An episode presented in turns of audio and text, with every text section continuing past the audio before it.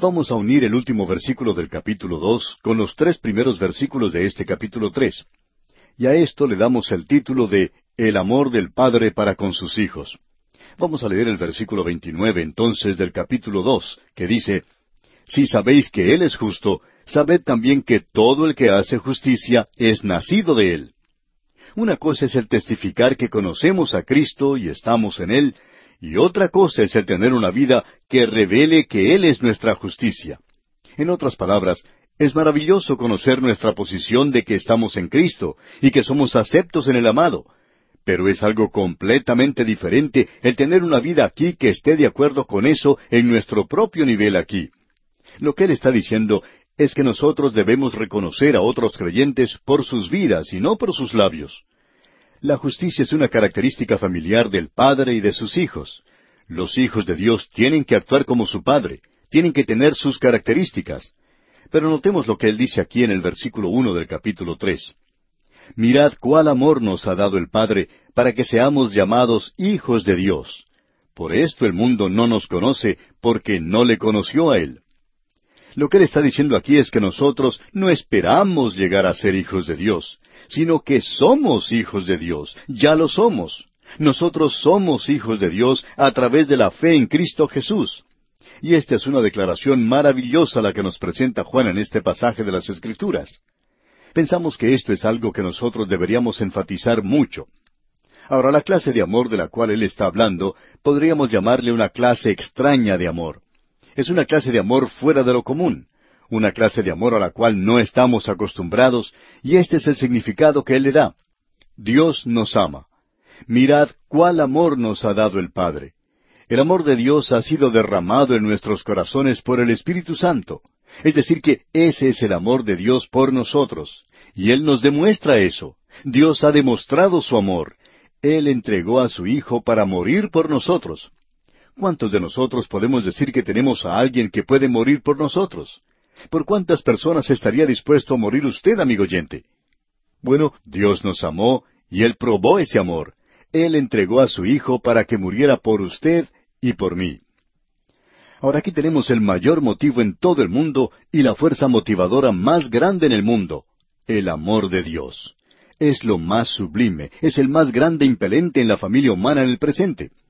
Supongamos que un hombre se enamora de una mujer, o una mujer se enamora de un hombre, y los sacrificios que algunos de ellos tienen que hacer, y cuando es un amor genuino, verdadero, es algo realmente hermoso, es algo noble, es maravilloso. Ahora el amor de Dios por nosotros es algo maravilloso, es algo glorioso. Y eso nos presenta el hecho de que esta es la sección que va a enfatizar que Dios es amor. Esto es algo realmente maravilloso y el verdadero Hijo de Dios va a tener que probar su nacimiento espiritual siendo obediente a la palabra de Dios. Aquí tenemos este maravilloso amor por nosotros que debería motivarnos. Eso tiene que ser algo que cause en nosotros el deseo de vivir para Dios. Ah, amigo oyente, qué pasaje más fuera de lo común. ¿Qué clase de amor tan diferente nos ha dado el Padre para que seamos llamados hijos de Dios? Y lo somos. Así es como se ha traducido algunas veces, de que somos los hijos de Dios. No es que esperamos serlo por allá algún día, sino que ya lo somos. Y esto nos lleva a aquello que mencionamos varias veces ya y lo mencionaremos otra vez más. Y esto es que nuestra salvación se encuentra en tres tiempos he sido salvo, estoy siendo salvo y seré salvo. Bueno, yo he sido salvo. El Señor Jesucristo dijo, De cierto, de cierto os digo, el que oye mi palabra y crea al que me ha enviado, tiene vida eterna. Esto es algo que usted obtiene en el mismo instante en que confía en Cristo, y nunca será más salvo que lo que es en el momento en que confía en Él. Ha nacido de nuevo, ha nacido en la familia de Dios. Amigo oyente, Él se está dirigiendo aquí a sus hijitos. Estos son los hijos de Dios. Aquí se nos dice, mirad cuál amor nos ha dado el Padre. ¿Por qué? Porque nosotros somos sus hijos. Él ha dado ese amor a sus hijos, y ellos responden a ese amor obedeciéndole, viviendo una vida que le complace a Él. Así es que usted puede decir, he sido salvo. Ah, pero también estoy siendo salvo. El apóstol Pablo dijo allá en su epístola a los Filipenses capítulo dos versículos doce y trece Por tanto, amados míos, como siempre habéis obedecido, no como en mi presencia solamente, sino mucho más ahora en mi ausencia, ocupaos en vuestra salvación con temor y temblor, porque Dios es el que en vosotros produce así el querer como el hacer por su buena voluntad. Y el apóstol Pedro dice, Antes bien, creced en la gracia y el conocimiento de nuestro Señor y Salvador Jesucristo. Y Juan aquí nos está llevando por el mismo camino. Nos está diciendo que nosotros somos los hijos de Dios, que vamos a ser obedientes a Él. Vamos a crecer y vamos a desarrollarnos y vamos a continuar en la fe cristiana. Por tanto, podemos decir, estoy siendo salvo. Pero luego Él dice algo más.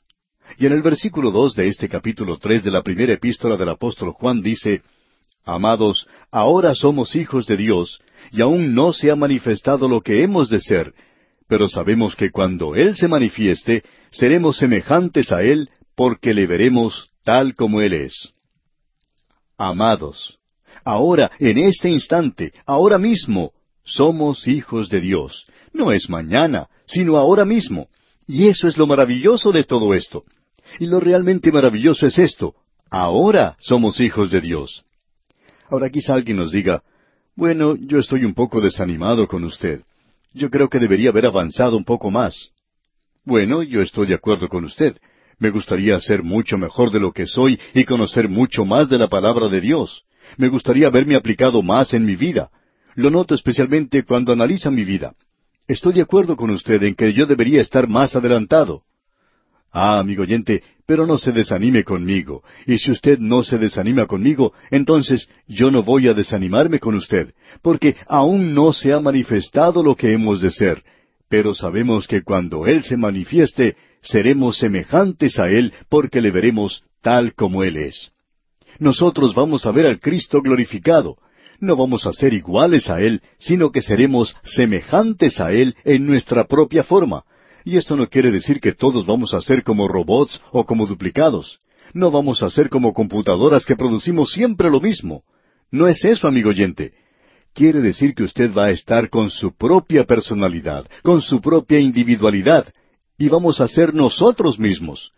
Él nunca llegará a destruir mi propia persona, ni tampoco la persona que es usted, sino que Él le va a llevar a usted a un nivel completo, a una estatura completa donde usted será semejante a Él no va a ser algo idéntico, sino que será semejante a Él. Eso va a ser algo maravilloso, amigo oyente. Creemos que va a ser algo maravilloso estar en el cielo. Vamos a poder amar a todos, y eso nos gusta muchísimo. Pero lo más maravilloso de todo en el cielo, amigo oyente, para mí, es que todos me amarán a mí. Y eso será algo realmente fantástico. Esperamos eso con mucho gusto. Y eso ocurrirá también con usted, amigo oyente. Y aquí en este versículo dos del capítulo tres de la primera epístola del apóstol Juan leemos Amados, ahora somos hijos de Dios, y aún no se ha manifestado lo que hemos de ser, pero sabemos que cuando Él se manifieste, seremos semejantes a Él, porque le veremos tal como Él es. Amigo oyente, eso es algo que sirve de gran ánimo para nosotros en la vida cristiana. No creemos que exista nada como esto. Y esto lo señala Juan ahora en el versículo tres cuando dice, y todo aquel que tiene esta esperanza en Él se purifica a sí mismo, así como Él es puro. Si usted cree que el Señor Jesucristo va a venir algún día, usted va a ser como Él es. Esto debe provocar que usted viva una vida pura aquí en esta tierra. Usted no va a ser algo idéntico a Él algún día, sino que va a ser semejante a Él. Este es un incentivo verdadero para que vivamos de manera santa. No conocemos ninguna otra cosa que sirva de tanto incentivo para vivir santamente. En otras palabras, nosotros no somos maravillosos ahora, pero lo seremos algún día. Vamos a poder alcanzar ese objetivo. Una de las cosas más maravillosas que se dice en cuanto a la Nueva Jerusalén es que será un lugar donde Él enjugará toda lágrima, y eso será algo fantástico. No habrá más llanto, ni clamor, ni dolor. Pero lo que más nos llama la atención en ese capítulo 21 de Apocalipsis es que dice, He aquí, yo hago nuevas todas las cosas. Eso es lo que nos gusta. No sé qué piensa usted, amigo oyente, pero solo puedo hablar por mí mismo, y soy muy honesto al decir lo siguiente, que nunca he llegado a ser el hombre que quería ser. Al analizar mi vida, me doy cuenta que nunca he podido alcanzar lo que quería. Al mirar hacia atrás me doy cuenta que nunca he predicado un sermón de la forma en que quería haberlo predicado, aun cuando la gente ha sido muy buena y ha dicho cosas agradables en cuanto a mí, y eso lo aprecio mucho. Pero sé en mi propio corazón que no he hecho todo lo que podía, y deseo haber hecho las cosas un poco mejor. Nunca he llegado a ser el esposo que he querido ser, por ejemplo.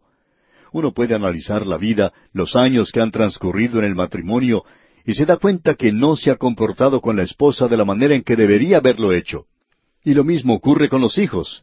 Al analizarse a uno mismo, uno se da cuenta que no ha sido el padre que hubiera querido ser. Uno se da cuenta que nunca ha logrado ese objetivo que tenía. Sin embargo, le damos gracias a Dios por la forma en que Él me ha guiado. Él ha sido muy bueno conmigo en mi vida y me regocijo en que Él me permitió que tomara parte en este ministerio radial. Pero aún así, debo decir que no he obtenido mi objetivo. Y él está diciendo en Apocalipsis, He aquí yo hago nuevas todas las cosas. Él me está diciendo esto a mí y lo está diciendo para usted, amigo oyente. Vamos a poder comenzar todo de nuevo. Usted va a vivir en realidad una vida eterna y va a poder lograr su objetivo. ¿No le parece que va a ser algo maravilloso el crecer en la gracia y el conocimiento de Él, no solo en esta vida, sino por toda la eternidad? ¡Qué prospecto que tenemos ante nosotros, amigo oyente! No podemos pensar en algo que sea más maravilloso que eso, y eso es lo que nos presenta aquí Juan. Ese es el amor del Padre por los hijos. ¿No le parece esto maravilloso, amigo oyente? Yo he sido salvado, estoy siendo salvado y voy a ser salvo. Su amor por sus hijos es realmente maravilloso, amigo oyente. Llegamos ahora a un punto donde él habla de las dos naturalezas del creyente en acción.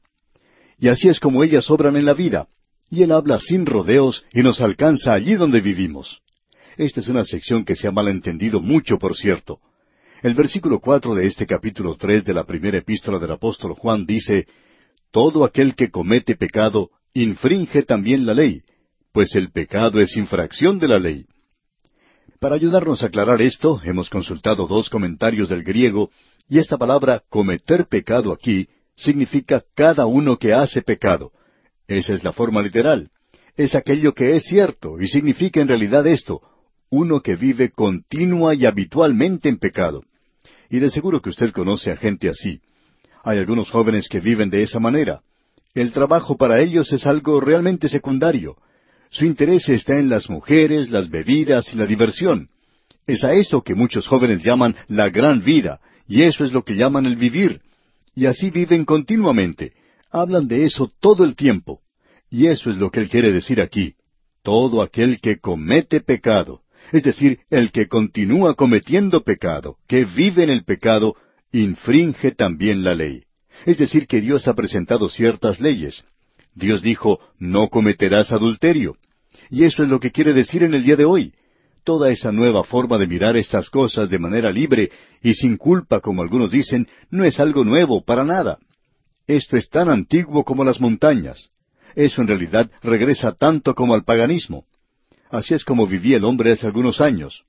Y en este capítulo tres de la primera epístola del apóstol Juan, versículo cuatro, leemos todo aquel que comete pecado infringe también la ley, pues el pecado es infracción de la ley. O sea que Dios ha sido el que ha dado la ley para que usted pueda saber, pueda darse cuenta que es un pecador. Usted sabe lo que Él está requiriendo. Y este es el propósito de la ley. La ley nunca fue dada para salvar, sino que ha sido dada para revelar al hombre que es un pecador. Y en el versículo cinco de este capítulo tres de la primera epístola del apóstol Juan leemos y sabéis que Él apareció para quitar nuestros pecados, y no hay pecado en Él. Solo el Señor Jesucristo puede quitar el pecado, y Él vino con ese propósito. Allá en el Evangelio según San Juan se mencionó eso. Juan dijo, He aquí el Cordero de Dios que quita el pecado del mundo. Él llevó en sí el castigo del pecado, y aquí en esta epístola de Juan, Él quita la práctica del pecado en la vida del creyente. Él es sin pecado, lo mismo que la ofrenda o el sacrificio por el pecado. Él quita la culpa del pecado y provee el poder para librarlo a uno del hábito de pecar, de continuar pecando. Así es que él dice en la primera parte del versículo seis, Todo aquel que permanece en él no peca. Es decir, esta nueva naturaleza que usted tiene no pecará. El apóstol Pablo dice, aquello que quiero hacer, no lo hago. Esa nueva naturaleza no quiere andar de lado con la vieja naturaleza de pecado si uno es hijo de Dios.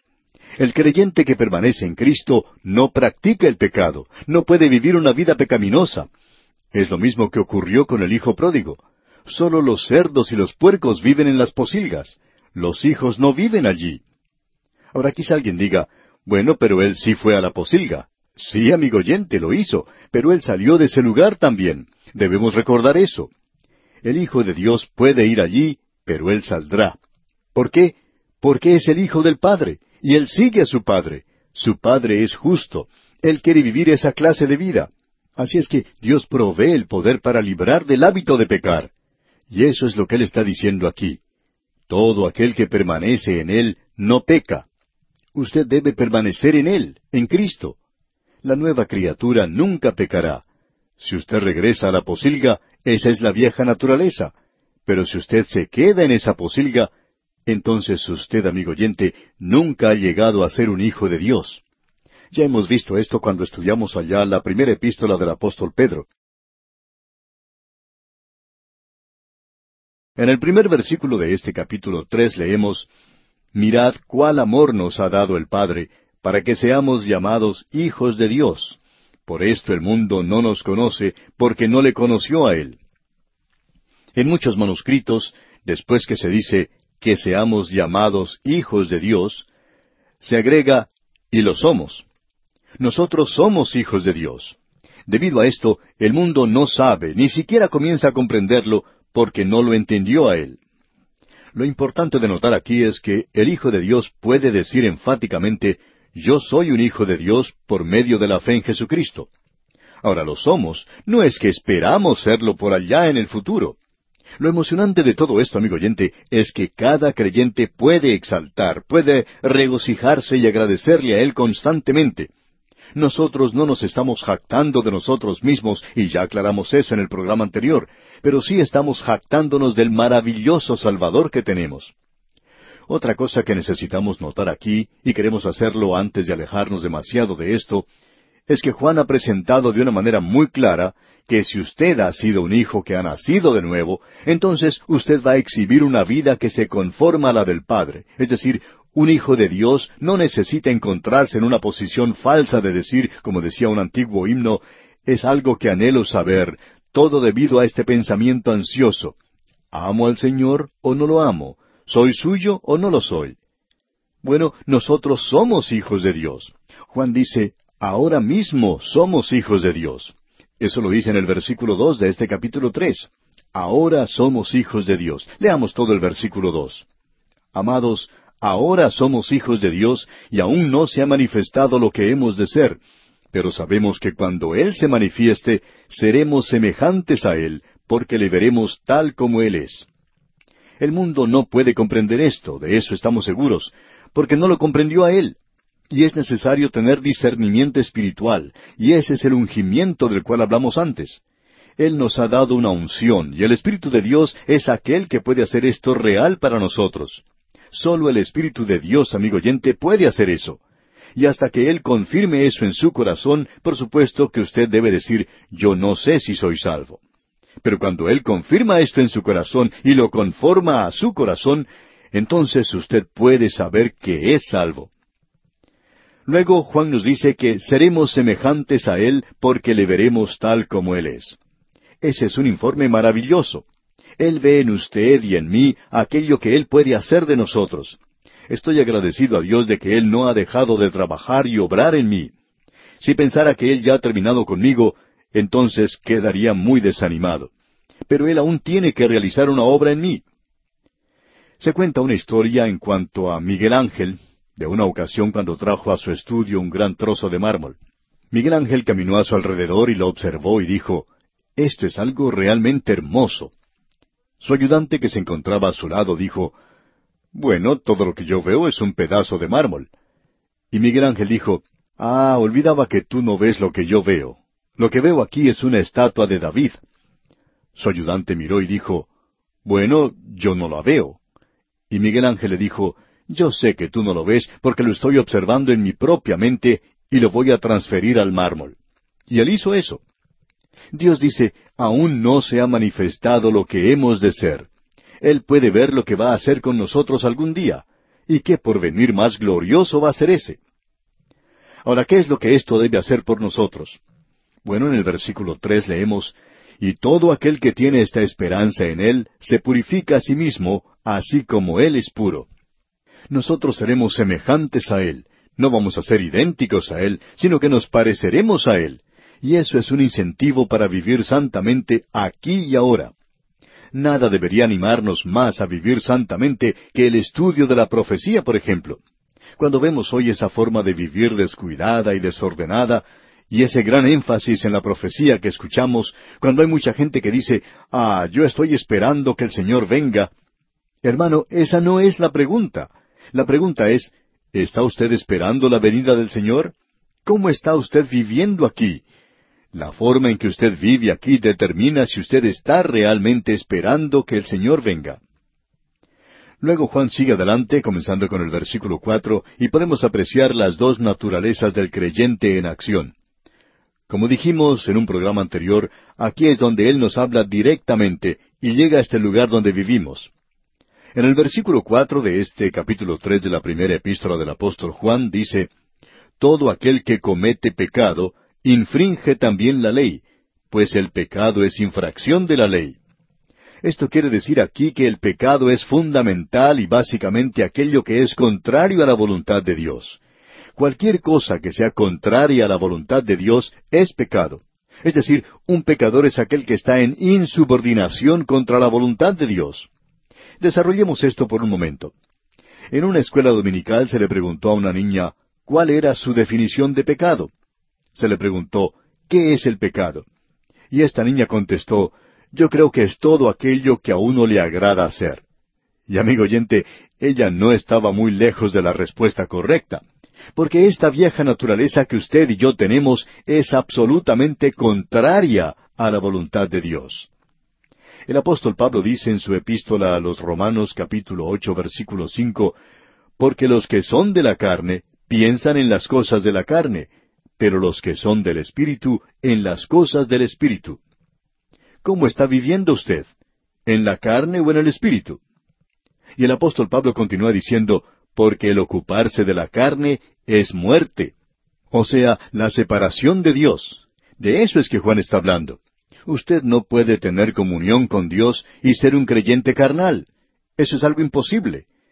Tememos que se habla demasiado en el día de hoy en cuanto a cosas como estas.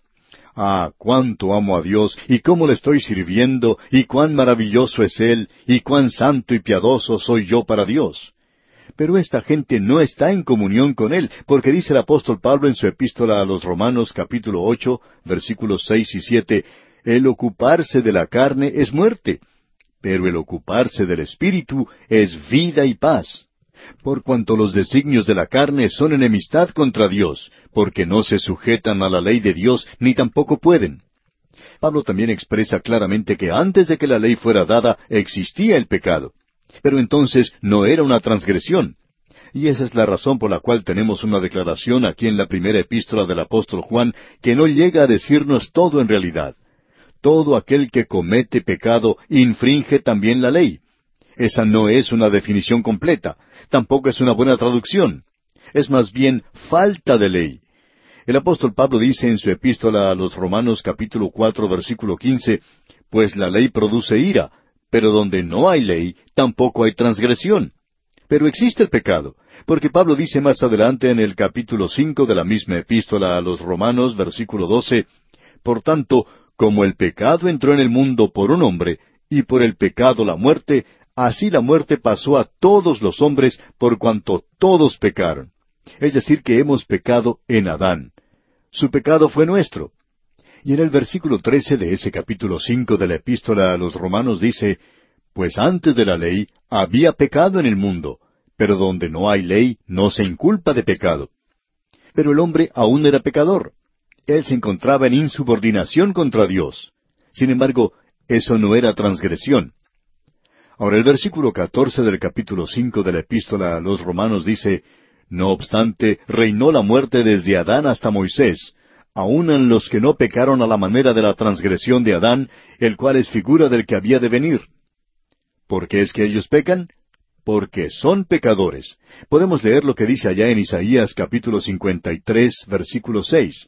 Dice, Todos nosotros nos descarriamos como ovejas, cada cual se apartó por su camino, mas Jehová cargó en él el pecado de todos nosotros. Ya hemos mencionado muchas veces que aquí tenemos probablemente el verdadero cuadro del hombre que no es salvo. Cada cual se ha apartado por su propio camino. Esas palabras cuentan nuestra historia. Se apartó por su camino. Ese es su problema, amigo oyente, y también es el mío. Queremos hacer las cosas como nos gusta a nosotros. Podemos observar a un bebé en su cuna gritando a viva voz. ¿Qué es lo que le pasa al pequeñito? Quiere hacer lo que él quiere. Y así es como nacemos. Nacemos con esa naturaleza, con esa inclinación. Y esa naturaleza está en rebelión contra Dios.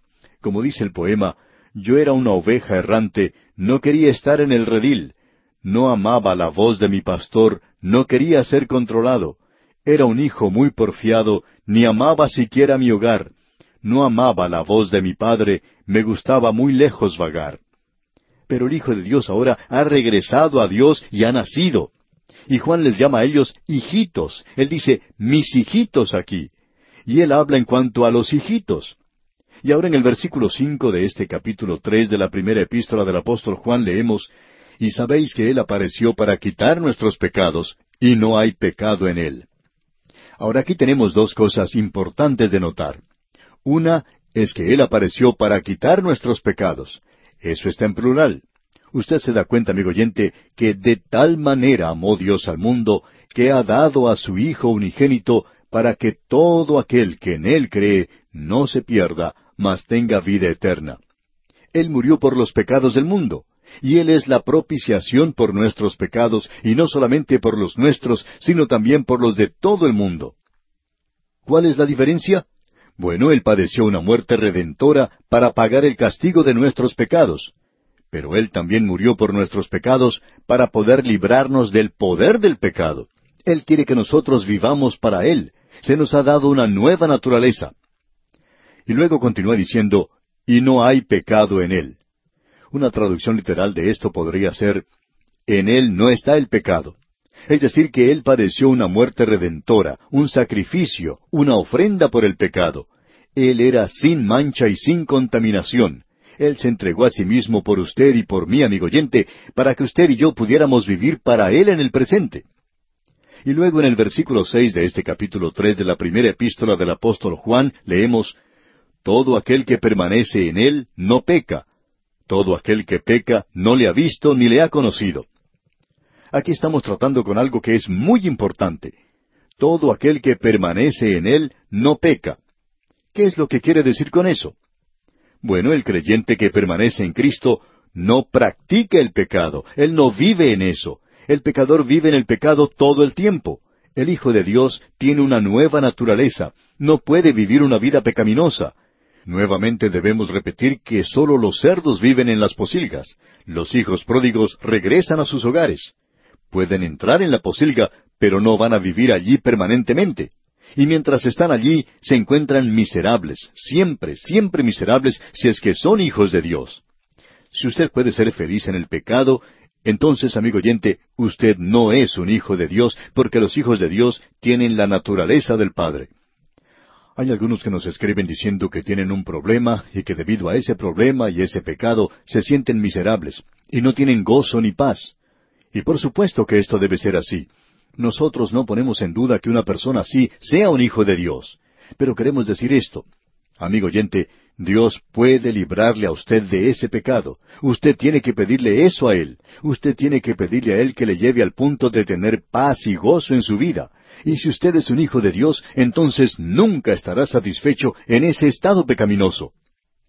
En algunas iglesias liberales hay quienes dicen que los homosexuales padecen una enfermedad como los alcohólicos, que solo están enfermos. Pero amigo oyente, esa no es una enfermedad.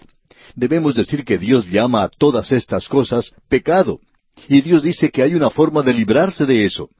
Ahora puede haber una anormalidad que es obvia, y si es así, entonces usted puede consultar a un psicólogo creyente y él puede ayudarle, Pero asegúrese que sea un creyente, porque si va un psicólogo que no es creyente, posiblemente esta persona puede hundirle a usted más en su problema, y nunca será librado de esto. Pero Dios puede librarle y lo hará, amigo oyente. Él puede librarle porque usted es su hijo. Eso es lo que nos está diciendo la palabra de Dios aquí. O usted lo cree o no lo cree. Pero si usted lo cree, amigo oyente, entonces Dios puede librarle.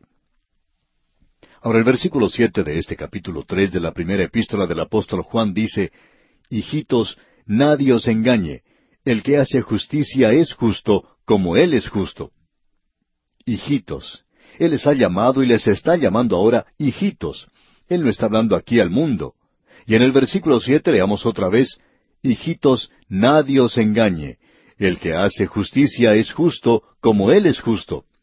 Eso es lo que revela al Hijo de Dios. El permanecer en Él no se refiere solamente a nuestra posición. Eso es cierto. Usted tiene una posición en Cristo que nunca puede ser cambiada, pero también es algo de consideración práctica para nosotros. Si vamos a permanecer en comunión y en servicio, tenemos que abandonar estas cosas. Un joven que escuchaba este programa radial tenía problemas con el alcoholismo. Decía que podía pasar mucho tiempo sin beber, pero que de pronto él se emborrachaba. Decía que cuando hacía eso se aborrecía a sí mismo y comenzaba a llorar y a clamar. Ese joven era un hombre de negocios y sabía que si continuaba haciendo eso iba a perder su trabajo. Él quería dejar eso porque era un hijo de Dios, y no se podía desmentir eso porque él había aceptado a Cristo como su Salvador. Él decía que él había hecho lo que sugerimos por medio de los programas radiales y que había aceptado al Señor y él preguntaba si podría librarse de eso. Y se le dijo que si él tenía la naturaleza de su padre, Dios no permitiría que él se sintiera satisfecho y feliz en ese estado. Y este hombre era una persona muy infeliz, por cierto. Se le aconsejó que cada vez que cayera fuera al padre y le contara lo que había hecho, y que él no quería permanecer en ese estado, y no quería traer un mal nombre para el Señor. Y entonces Dios le libraría de eso, de ese hábito, porque esa es la historia de otros hombres. Esa es la historia de cada pecador hoy que ha aceptado a Cristo y que se encuentra atrapado o dominado por algún hábito. Dios puede y quiere librarle de eso. Sigamos adelante. Esto es muy importante. Esto tiene que ver con el vivir aquí donde nos encontramos hoy. Usted no puede ir y simplemente tomar uno de esos cursillos y obtener liberación. Usted va a tener que llamar a Dios para esto y tener un verdadero contacto con Él. Ahora el versículo ocho de este capítulo tres de la primera epístola del apóstol Juan dice El que practica el pecado es del diablo, porque el diablo peca desde el principio. Para esto apareció el Hijo de Dios, para deshacer las obras del diablo. Note usted, el que practica el pecado es del diablo.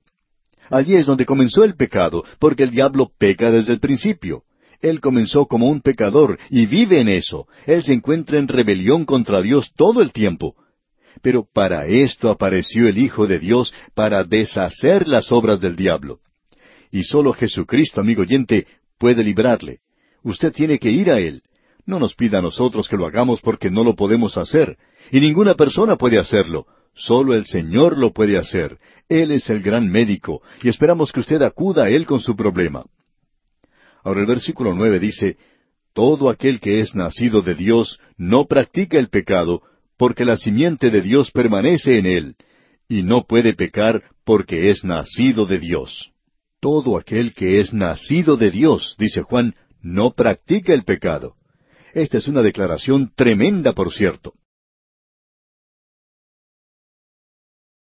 Creemos que sería mejor regresar al versículo ocho y leerlo una vez más. Dice, el que practica el pecado es del diablo, porque el diablo peca desde el principio. Para esto apareció el Hijo de Dios, para deshacer las obras del diablo. Note usted, el que practica el pecado es del diablo.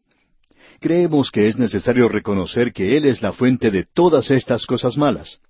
Él es el responsable por haber traído al mundo esto. Él es quien desvió o guió por los caminos malos por los malos pasos a nuestros primeros padres, y Él es la razón por la cual usted y yo hoy tenemos una naturaleza pecaminosa. Y nos referimos, por supuesto, a Satanás.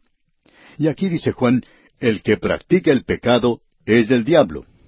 Usted es un hijo del diablo. Eso es lo que el Señor Jesucristo le dijo a los líderes religiosos de su día.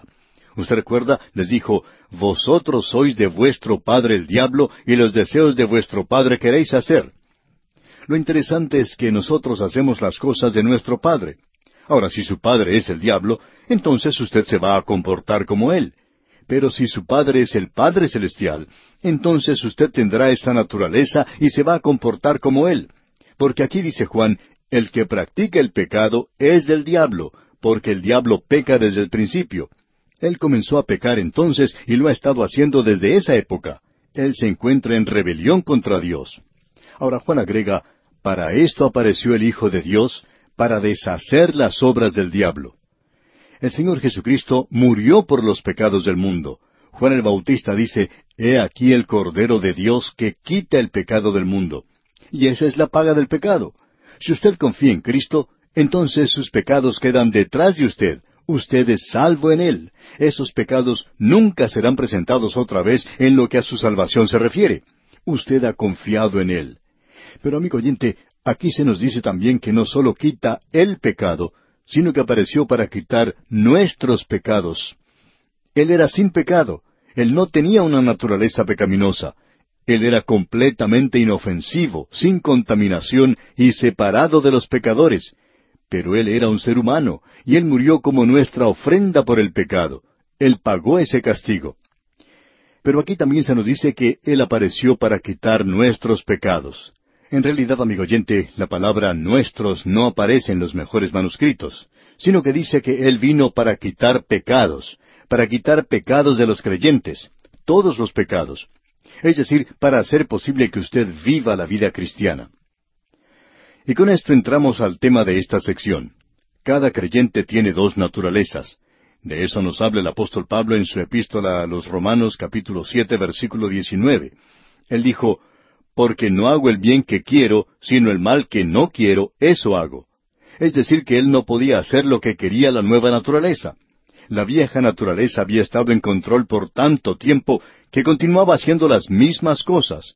De modo que Pablo dice, porque no hago el bien que quiero, el de la nueva naturaleza, sino el mal que no quiero, eso hago.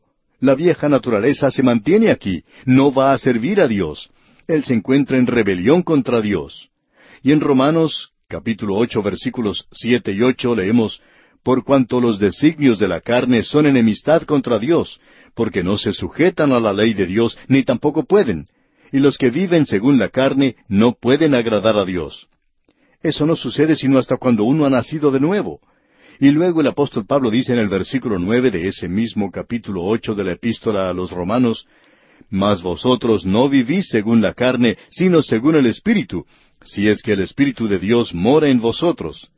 Y si alguno no tiene el Espíritu de Dios, no es de él. ¿Escuchó bien, amigo oyente?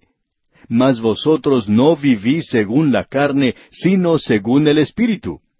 Ni siquiera existe la idea de una condición aquí. Y él continúa diciendo, si es que el Espíritu de Dios mora en vosotros. Y si alguno no tiene el Espíritu de Cristo, no es de él. Él habla muy claramente en cuanto a esto. Estamos hablando aquí de creyentes que han nacido de nuevo. No estamos hablando de creyentes que sencillamente profesan ser creyentes. No estamos hablando aquí de los miembros de la iglesia. No estamos hablando aquí de aquellos que recién han sido bautizados y que fueron bautizados antes de haber sido salvos. Aquí no se está hablando en cuanto a aquellos que han pasado a través de un rito o pertenecen a algún sistema. Estamos hablando aquí en cuanto a aquellos que han nacido de nuevo. Y notemos lo que el apóstol Juan dice. Para esto apareció el Hijo de Dios, para deshacer las obras del diablo. Y es así como hace posible que usted pueda vivir para Dios. Volviendo ahora a esta primera epístola del apóstol Juan, aquí en el capítulo tres, leemos en el versículo nueve Todo aquel que es nacido de Dios no practica el pecado, porque la simiente de Dios permanece en él, y no puede pecar porque es nacido de Dios. Note usted, todo aquel que es nacido de Dios. Es decir, que aquí él está hablando de ese nuevo nacimiento. Eso es lo que el Señor Jesucristo le dijo a ese líder religioso que le fue a visitar de noche. Os es necesario nacer de nuevo. Todo aquel que es nacido de Dios no practica el pecado. Usted tiene ahora una nueva naturaleza, y esa nueva naturaleza no comete pecado, no cometerá pecado. Amigo oyente, esa es la razón por la cual el hijo pródigo no podía permanecer en la posilga. Él no era un cerdo, él era el hijo del Padre y deseaba estar en la casa del Padre. Si usted es un hijo de Dios y le pertenece a Él, usted querrá estar en la casa del Padre. Usted va a desear eso. Todo aquel que es nacido de Dios no practica el pecado. Ahora aquí no se habla de cometer algún pecado. La idea que se presenta aquí no es sólo de un acto de pecado. La idea es que Él no vive en pecado. Se nos dice en el capítulo dos de esta misma primera epístola del apóstol Juan que si alguno hubiere pecado, si cualquier creyente hubiere pecado, abogado tenemos para con el Padre a Jesucristo el justo. Esa no es su voluntad, por supuesto. Él nos presenta de una manera muy clara cómo quiere que vivamos. Os escribo a vosotros, hijitos, dice, para que no pequéis. El pecado es cualquier cosa que es contraria a la voluntad de Dios. Y cuando eso entra en su vida, ¿qué es lo que sucede? Si alguno hubiere pecado, él está hablando aquí a los creyentes. Abogado tenemos para con el Padre, dice. Esa es la razón por la cual él podía decir, si confesamos nuestros pecados. ¿A quién le está hablando? A los creyentes, amigo oyente. Y de eso se está hablando aquí en el versículo nueve de este capítulo tres de la primera epístola del apóstol Juan, cuando dice, Todo aquel que es nacido de Dios no practica el pecado. Esa nueva naturaleza no vivirá en la posilga. Nunca, bajo ninguna circunstancia podrá hacerlo. Porque la simiente de Dios permanece en él. Usted tiene una nueva naturaleza, una naturaleza divina si es un hijo de Dios. Y él no puede pecar. ¿Por qué? Porque es nacido de Dios. Estamos hablando aquí de algo que es real y verdadero. Estamos hablando de algo que es genuino. No nos referimos a una pequeña profesión de fe que usted haya hecho cuando usted pasó adelante y derramó algunas lágrimas, sino que la pregunta es, amigo oyente, ¿ha sido usted nacido de Dios? Nuevamente queremos decir que creemos en la seguridad del creyente, pero creemos también en la inseguridad de aquellos que se hacen pasar por creyentes es bueno que hagamos un inventario y que miremos y observemos atentamente nuestras vidas y a nosotros mismos. Debemos examinarnos a nosotros mismos para ver si estamos en la fe o no lo estamos. ¿Es usted verdaderamente un hijo de Dios? ¿Desea usted ansiosamente las cosas de Dios? Eso es lo importante, amigo oyente.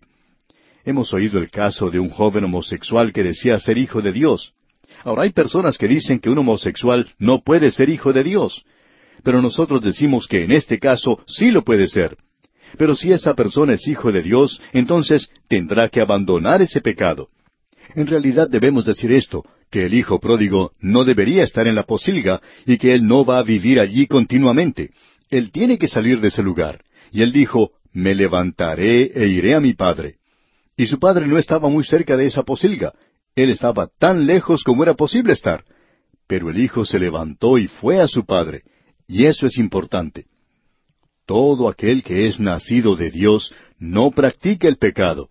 Esa persona no continúa en el pecado. Usted ha recibido una nueva naturaleza, aunque no pierde la naturaleza vieja, y ese es el problema. No nos sorprende entonces que el apóstol Pablo haya escrito, ¿quién me librará de este cuerpo de muerte? Solo el Espíritu de Dios puede librarle, amigo oyente, si usted reconoce que está desamparado y sin esperanza. Eso lo decimos hoy a aquel que está dominado por algún pecado que le controla y está arruinando su vida. Eso está destruyendo su gozo, se siente miserable. Amigo oyente, él puede y quiere librarle si usted quiere ser librado, si usted quiere librarse de aquello que le está dominando, si usted quiere en realidad tener gozo en su vida, si usted en realidad quiere servirle, si usted ha tomado las cosas en serio con Él, Él tomará las cosas en serio con usted. Porque la simiente de Dios permanece en Él y no puede pecar porque es nacido de Dios. En el versículo diez dice Juan, en esto se manifiestan los hijos de Dios y los hijos del diablo. Todo aquel que no hace justicia y que no ama a su hermano, no es de Dios. Juan dice, en esto se manifiestan los hijos de Dios y los hijos del diablo. Creemos que es necesario manifestarse un poco más hoy, porque hay muchos de los hijos de Dios que parece que pertenecieran a otro, parecerían ser huérfanos. Aquí tenemos las dos naturalezas, y queremos analizar esto por un momento. Vamos a utilizar una ilustración, algo muy casero por cierto, pero esperamos que nos ayude a ilustrar aquello que estamos tratando de decir. De seguro que usted ha visto alguna vez árboles frutales. Hay mucha variedad de ellos, y podríamos mencionar las naranjas, mandarinas, limones y también los aguacates. Ahora, el aguacate puede ser una planta que ha sido injertada de escudete, es decir, que debajo del capullo era una planta silvestre. Y cuando uno tiene una planta como esta, tiene que tener mucho cuidado para conseguir que dé el fruto que uno quiere. Uno puede ver dónde se encuentra el brote, ya que allí es donde ha sido injertado. Debajo de ese brote de vez en cuando sale una rama de esa vieja naturaleza, de esa rama silvestre, y uno debe cortarla. Si uno deja pasar algún tiempo, bueno, esa rama crecerá y dará fruto, y dará un fruto que no es muy apetecible, por cierto. No es bueno para comer. Pero arriba de esa parte todo es bueno y apetecible.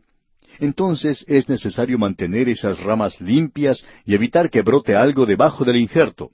Si uno mantiene eso bien controlado, entonces no dará fruto allí debajo, sino que lo dará arriba, donde tiene una nueva naturaleza. Así es que esa planta puede dar cualquier clase de fruto, todo depende de la persona que la está cuidando. Pues bien, amigo oyente, debemos decir que nosotros somos como esa planta. Tenemos dos naturalezas. Podemos ser malos, podemos vivir en un nivel bastante bajo, y tenemos una naturaleza que es así. Todos nosotros la tenemos. Nunca podemos librarnos de ella. Y todos estamos destituidos de la gloria de Dios. Ahora, arriba de eso, allí es donde podemos llevar fruto. Amor, gozo, paz, paciencia, y hoy yo me siento bien y tengo el gozo del Señor en mi corazón y me estoy regocijando en el día de hoy. Mañana quizá me encuentre desanimado, con la cara larga, y no tendría que estar así, pero es algo que nos sucede. Y cuando hacemos eso, entonces estamos viviendo en la vieja naturaleza. Ahora el apóstol Pablo en su epístola a los Gálatas le dice a los creyentes que deben andar en el Espíritu. Uno no lo puede hacer por sí mismo. Él descubrió en su carta a los Romanos capítulo dos que hay dos cosas, que no hay nada bueno en la vieja naturaleza, y el segundo descubrimiento es que no hay ningún poder en la nueva naturaleza. Es necesario tener ayuda. Usted no puede vivir la vida cristiana por sí mismo, amigo oyente. Usted tiene que tener ayuda. Y es sólo el Espíritu de Dios el que obra en usted que puede hacer eso. Por tanto, nosotros queremos que usted produzca fruto. Esa es la razón por la cual el Señor Jesucristo dijo, Yo soy la vid, vosotros los pámpanos. Ahora Él dice, Yo los voy a podar, y cuando ese árbol es podado, entonces dará mejor fruto. Él hace eso para obtener un mejor fruto. Pero a veces, también esa vieja naturaleza debajo puede dar fruto. Y eso se llama las obras de la carne. Y no es algo muy atractivo, nada de lo cual podamos jactarnos. Y luego Juan dice aquí en este versículo diez del capítulo tres de su primera epístola, En esto se manifiestan los hijos de Dios y los hijos del diablo. Todo aquel que no hace justicia y que no ama a su hermano, no es de Dios. Escuche bien, en esto se manifiestan los hijos de Dios y los hijos del diablo. O sea que uno los puede identificar por el fruto. Por sus frutos los conoceréis, dijo el Señor Jesucristo. El autor de estos estudios bíblicos, el doctor J. Vernon McGee, acostumbraba decir, yo no soy uno que juzga, sino que soy un inspector de fruta.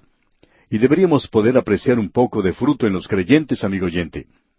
Todo aquel que no hace justicia, dice aquí Juan, y que no ama a su hermano, no es de Dios. No interesa quién sea esa persona o cuál sea su profesión, no importa si es hombre o mujer, si ellos no están tratando de vivir para Dios, entonces no son hijos de Dios. Si usted no tiene ningún deseo de vivir para Dios, yo no sé quién sea usted, quizá hasta sea un diácono en la iglesia, quizá puede estar muy ocupado en la obra, pero lo importante de eso es esto, amigo oyente. Esta es la identificación. Aquel que no hace justicia no es de Dios. No somos nosotros quienes repetimos esto, sino que Juan lo dice por medio del Espíritu de Dios. Ahora la segunda señal de identificación es esta, el que no ama a su hermano. Esa es la segunda señal. ¿Ama usted a los demás creyentes? Amigo oyente, si usted es un hijo de Dios, entonces va a amar a los demás creyentes. De paso, digamos que la palabra amor ocurre una y otra vez y que debemos tomar esto como corresponde aquí al mismo principio. Aquí vemos tres palabras griegas que se traducen por la palabra amor. Una de ellas es eros, y nunca se utiliza en la Biblia. Eso tiene que ver con el amor erótico, con el sexo. Y los griegos hablaban mucho en cuanto a esto, y tenían hasta una diosa llamada Eros y Afrodita. Amigo oyente, esto no es utilizado en la Biblia. También tenemos fileo, que significa amistad. Esto significa amor por los hermanos. Es un tipo de amor fraternal. La otra palabra, la palabra que es mucho más superior, es ágape. Ese es el amor de Dios. Porque de tal manera amó Dios al mundo. Allí se utiliza esta palabra ágape. Y aquí se nos dice que debemos amar a nuestros hermanos. En el presente oímos hablar tanto en cuanto al amor. Se lo asocia mucho con el sexo en muchos lugares. Pero en la Biblia no tiene de ninguna manera esa relación. Y Juan dice aquí, y que no ama a su hermano. Eso indica el tener una preocupación por su hermano, un interés por el hermano. Eso quiere decir que uno va a tratar de ayudar al hermano. No quiere decir que uno gusta de su forma de actuar o de su conversación, que las cosas que le interesan a él pueden o no pueden interesarle a usted. Eso no quiere decir que uno tenga que acercarse a él y echarle el brazo por encima, sino que indica que uno tiene que tener cierto cuidado y preocupación e interés por él. Luego en el versículo once dice, porque este es el mensaje que habéis oído desde el principio, que nos amemos unos a otros. Juan tiene mucho que decir en cuanto al principio. Él está hablando aquí en esta epístola en cuanto al principio que comienza con la encarnación de Cristo. El Señor Jesucristo es quien enseñó eso.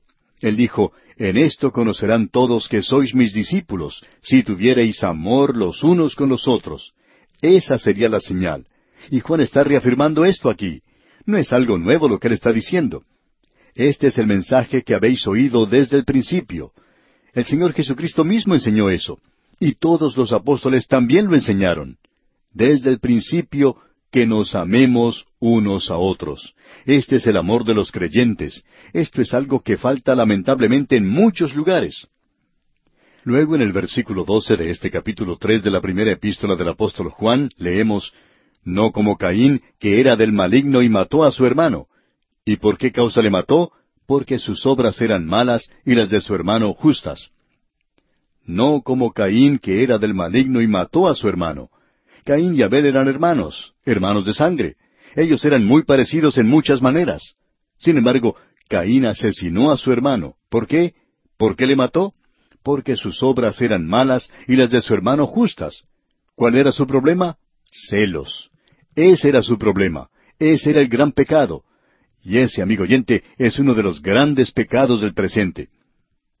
Pero permítanos decir lo siguiente que los celos en el día de hoy están perjudicando la causa de Cristo mucho más que cualquier otra cosa. Y este es un viejo pecado secreto que ocultan muchos creyentes. ¿Cuántas almas están celosas unas de las otras? ¿Cuántos predicadores están celosos de otro predicador? Mucha de la murmuración que existe en una iglesia tiene raíz en una cosa, los celos. Y eso es realmente algo malo, el ser celoso. Esa es la razón por la cual Caín mató a Abel. Dios había aceptado las obras de su hermano, y por eso Caín lo mató. Juan va a desarrollar ahora esta relación de los creyentes que será una verdadera prueba de nuestra fe cristiana.